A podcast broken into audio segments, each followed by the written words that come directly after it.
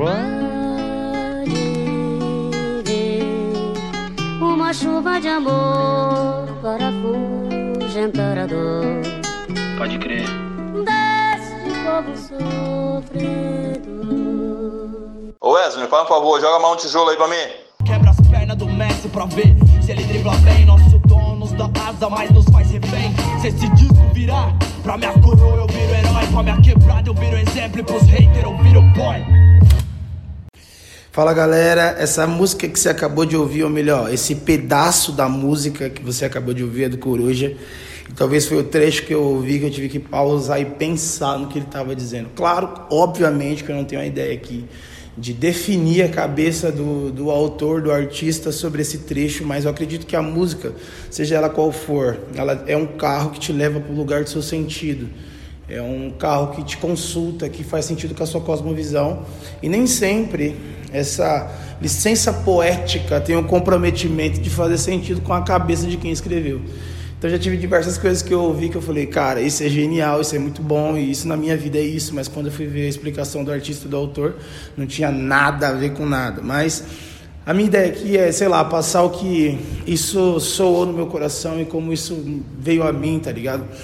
E Primeiro, acredito que eu tenho um público meio cristão, então talvez algumas pessoas fiquem um pouco escandalizadas é, com as músicas e as frases que eu vou trazer aqui, mas eu quero deixar claro para você que são reflexões.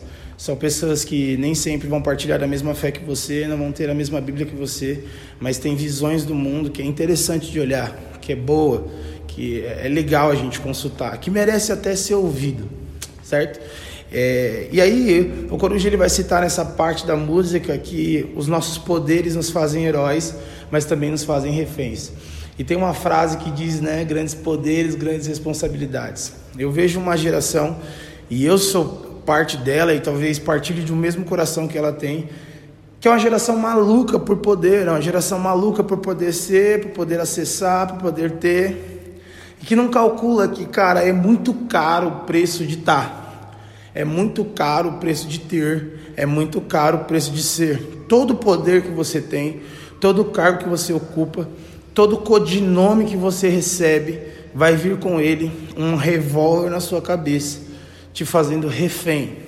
Eu sou pastor hoje e eu vou contar agora de um lugar do pastoreio que pouquíssimos jovens pastores vão dizer. Mas existe um revólver na cabeça do ex da Mari, existe uma faca na nossa barriga encostada todos os dias. Porque, cara, que incrível, vocês são pastores, que incrível. Vocês têm uma base missionária, uma ONG, vocês têm sonhos, projetos. Meu amigo, é muito poderoso tudo isso, mas a gente também tem lugares que a gente é totalmente refém. Parece que a gente acessa isso pela liberdade, mas quando a gente alcança essa liberdade já não existe mais. A gente se tornou refém daquilo que a gente está produzindo. E às vezes eu vejo diversas pessoas que elas desejam, desejam o cargo, desejam o lugar, só que elas não entendem que todo poder vai trazer responsabilidades. Todo poder que você tiver público vai trazer um lugar de refém no secreto, sabe? E tem uma outra coisa que ele conta nessa música que eu acho muito interessante. E quando veio soou no meu ouvido, soou dessa forma. Às vezes a minha, o meu maior sonho a minha maior possibilidade é o maior é, terror do outro, é o maior é a maior frustração do outro. Imagina, se você é policial e você vai simplesmente pegar uma mulher que foi, sei lá, está sendo espancada em casa, você é o herói daquela mulher, mas você é o pesadelo daquele espancador. Se você é um advogado que vai advogar num, sei lá, em um tribunal, você é o herói de, de um e o pesadelo do outro. E essa polaridade, ela sempre vai existir, porque isso é ser heróico, isso é estar em um lugar de influência. É você conseguir transformar algo, é você conseguir mudar algo.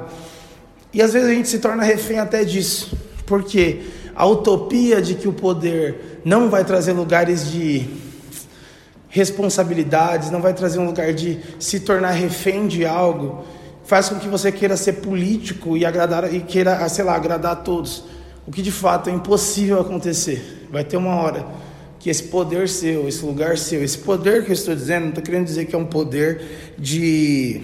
Como que eu posso falar de uma forma clara? Não é um poder de ser maior que o outro, é o poder de acesso, é você poder. É o poder de poder. de poder fazer algo. Não o poder de, de extraordinário, mas o poder de poder fazer algo.